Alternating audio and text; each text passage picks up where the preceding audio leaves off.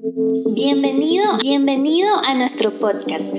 Bienvenido a nuestro podcast. Prepara tu bebida, toma asiento y take a break. Hola a todos, bienvenidos a Take a Break. Yo soy Daniela. Y yo soy Alan. Y estamos aquí para tener un tiempo para conversar un ratico entre nosotros. Hoy queremos hablar sobre un tema que últimamente está tomando muchísimo más auge entre jóvenes y es el tema de ser vegano o vegetariano. Y para comenzar, vamos a ver el significado de cada uno. Así es, vamos a, aclarar un poco los términos porque en muchos lugares esto se ha convertido en una moda y muchos no comprenden ni siquiera lo que significan estos términos. Así que queremos iniciar aclarando tres términos relacionados al tema que estamos hablando el día de hoy. Uno es la persona vegana, que es la que se abstiene del consumo o uso de productos de origen animal. No come carne, lácteos, huevos, miel. En términos generales, no come nada que provenga de un animal. El otro es la persona vegetariana, que es aquella que no consume alimentos cuyo origen sea animal, como la carne o el pescado, pero sí incluye en su alimentación lácteos y algunos alimentos derivados de los animales. Y la última es la persona flexitariana, que es la que tiene una dieta basada en plantas, pero a veces incluye carne en su alimentación. Es decir, es una persona que en su día a día en casa se prepara sus alimentos, sus vegetales, sus frutas, pero si sale a un restaurante o le invitan a una reunión de amigos, no tiene problema en comer alguna carne. Súper. Y si ustedes les preguntaran, ¿qué opina Dios sobre llevar este estilo de vida vegano o vegetariano? ¿Ustedes qué dirían? Alan, ¿crees que tú podrías ser vegetariano? Uy, la verdad, la verdad, yo creo que no. Eh, si bien sí me gusta comer algunos vegetales, no todos, hay algunos que definitivamente no me gustan, eh, y como frutas, no me veo comiendo solamente esto. En, generalmente en mi alimentación incluyo una carne todos los días. Realmente no carnes rojas. Carnes rojas es muy poquitas, pero sí como pollo, pescados, carnes blancas, sí nos gusta mucho estar comiendo un salmón, una mojarrita, cosas de ese tipo.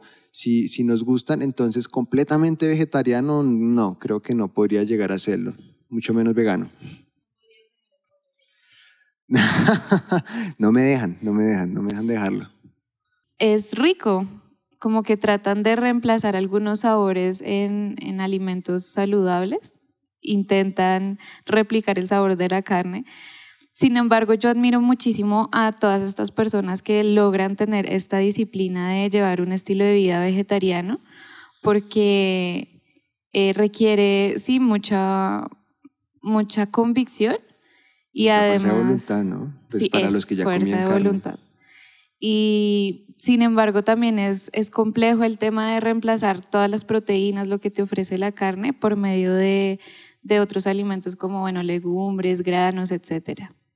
Hay, hay, algo importante y es que si uno toma esa decisión, pues lo importante es que se pueda asesorar bien de, de, de alguna persona que le, le le dé una buena dieta adecuada para que tenga una transición si quiere llegar a tomar esta decisión, que no sea por moda, sino realmente por, porque entiende y conoce los beneficios y lo hace de una forma responsable. Yo también he ido a restaurantes vegetarianos y realmente la comida es rica, eh, me siento lleno, hay gente que piensa que no, no se va a sentir llena, pero realmente las veces que he ido me he sentido muy lleno ¿Sabes, ¿Sabes qué es el único pero que he tenido ahí como, como al ir a estos restaurantes? Es que son un poco costosos.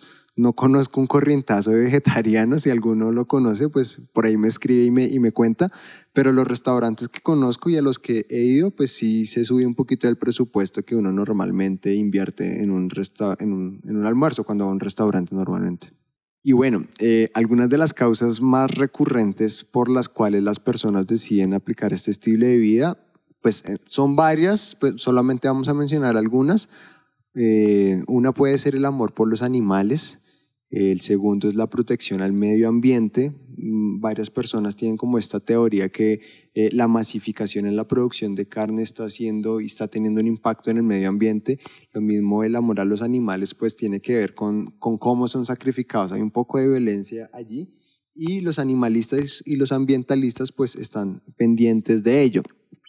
Otra también muy válida es mejoras significativas en la salud y bienestar. Hay personas que les prohíben las carnes y les sugieren una dieta a base de vegetales y frutas, entonces pues también muchas personas toman esta decisión por salud y bienestar. Y para responder a la pregunta, ¿qué opina Jesús de ser vegetariano o vegano? Pues debemos también tener claro lo que dice la Biblia, que finalmente es lo que, lo que nos convoca a la pregunta el día de hoy. Y ser vegano o vegetariano realmente no es que aparezca textualmente en la Biblia, pero sí tenemos algunos principios bíblicos que nos guían acerca de este tema. Y el primero de ellos, pues, es que en el plan original de Dios en el Edén existía una dieta, para los que quieran verla, está allí en Génesis 1.29, y es una dieta basada en frutas y semillas. Después de la caída del hombre se incluyen ya en la dieta las legumbres, Génesis 3, 17 y 19, y luego el diluvio, la Biblia eh, dice que se permite comer animales, granos y verduras. Esto está en Génesis 9, 2 a 3. Pablo también nos dice que podemos cualquier carne, hablando ya del Nuevo Testamento, podemos comer cualquier carne que se venda en el mercado sin preguntar nada por motivos de conciencia. Pues en el versículo 26 dice, pues la tierra es del Señor y todo lo que hay en ella. Es decir, que todo alimento que existe en la tierra es creado por Dios y es de beneficio para nosotros. Así que lo podemos consumir sin problema. Así es, todo ha sido creado por Dios. Sin embargo, muchos quieren hacer creer a través de dietas veganas o vegetarianas otras ideas que están por detrás como por ejemplo todo este tema de la nueva era, el culto a la tierra o los animales, entre otras cosas. Y la Biblia nos advierte de esto, incluso dice que en los últimos tiempos muchas personas se apartarán de la fe y seguirán enseñanzas que provienen de demonios y que dirán que está mal comer determinados alimentos, incluso como la carne. Pero sabemos que Dios creó estos alimentos para que los comamos con gratitud y dando gloria a Él. Primera de Timoteo 4:4 nos dice que ya que todo lo que Dios creó es bueno, no deberíamos rechazar nada, sino recibirlo con gratitud, pues sabemos que se hace aceptable por la palabra de Dios y la oración. Mi momento favorito es cuando vamos a orar por los alimentos y debemos ser muy agradecidos siempre, darle toda la gloria a Dios por cada, por cada alimento que llega a nuestra mesa. Así que podemos aplicar esto en nuestra vida. Ahora también hay casos donde tú puedes decidir tener una dieta vegana o vegetariana. Por ejemplo, cuando eh, por salud te dicen que debes abstenerte de, comerte ciertos alimentos, o por ejemplo que tengas alergia o muchas personas sufren de intolerancia a, la leche. Entonces, eh, esto también hay que tenerlo en cuenta. Hay algunos casos en los que la gente decide hacer ayunos como los de Daniel. Si recuerdas, Alan, eh, Daniel hizo una, una dieta basada únicamente en vegetales y agua. Y pues no hay restricción si tú decides hacerlo así. Esta dieta es súper interesante para los que son vegetarianos o veganos.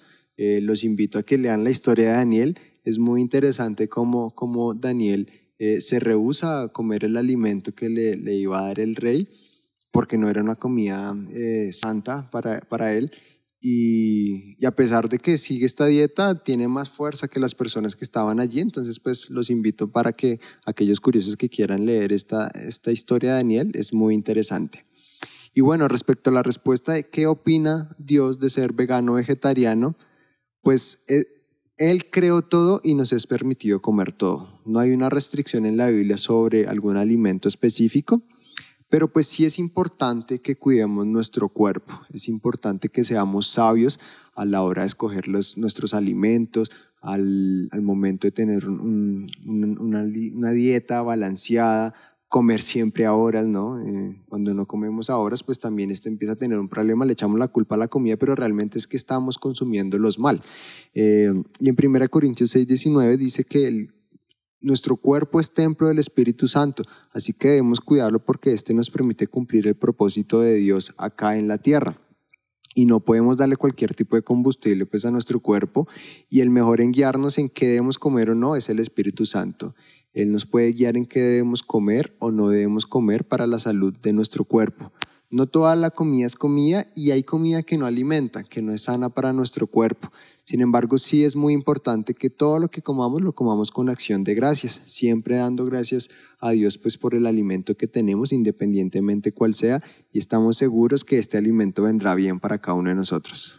Así es, cuando dices que no toda comida es comida, también me hizo caer en cuenta, por ejemplo, los embutidos, todas estas carnes que ya vienen ultra procesadas no, no son tan saludables. Sí, sí, hay, bastantes comidas que realmente no, no, alimentan, así que hay que poner el ojo a ello. La, la recomendación es que si tú quieres seguir una dieta vegana o vegetariana, debes tener cuidado que esto no se convierta en una obsesión o que tome el primer lugar en tu corazón que, por ejemplo, sea para ti más importante la compasión excesiva por los animales o salvar el planeta antes que tu relación con Dios.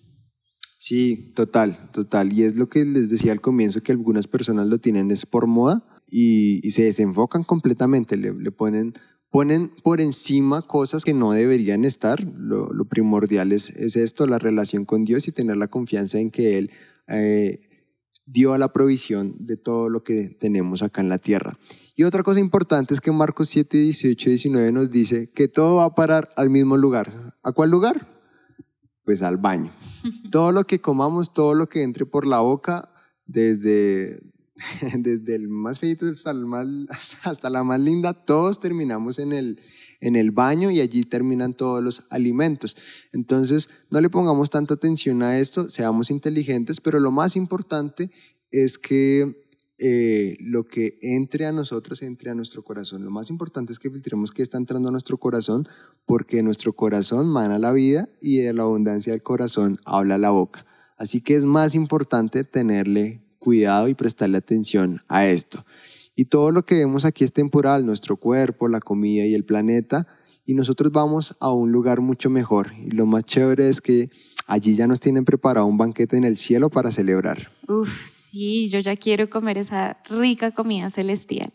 Recuerden compartir este podcast con sus amigos y nos vemos muy pronto en Take a Break. Gracias, chao.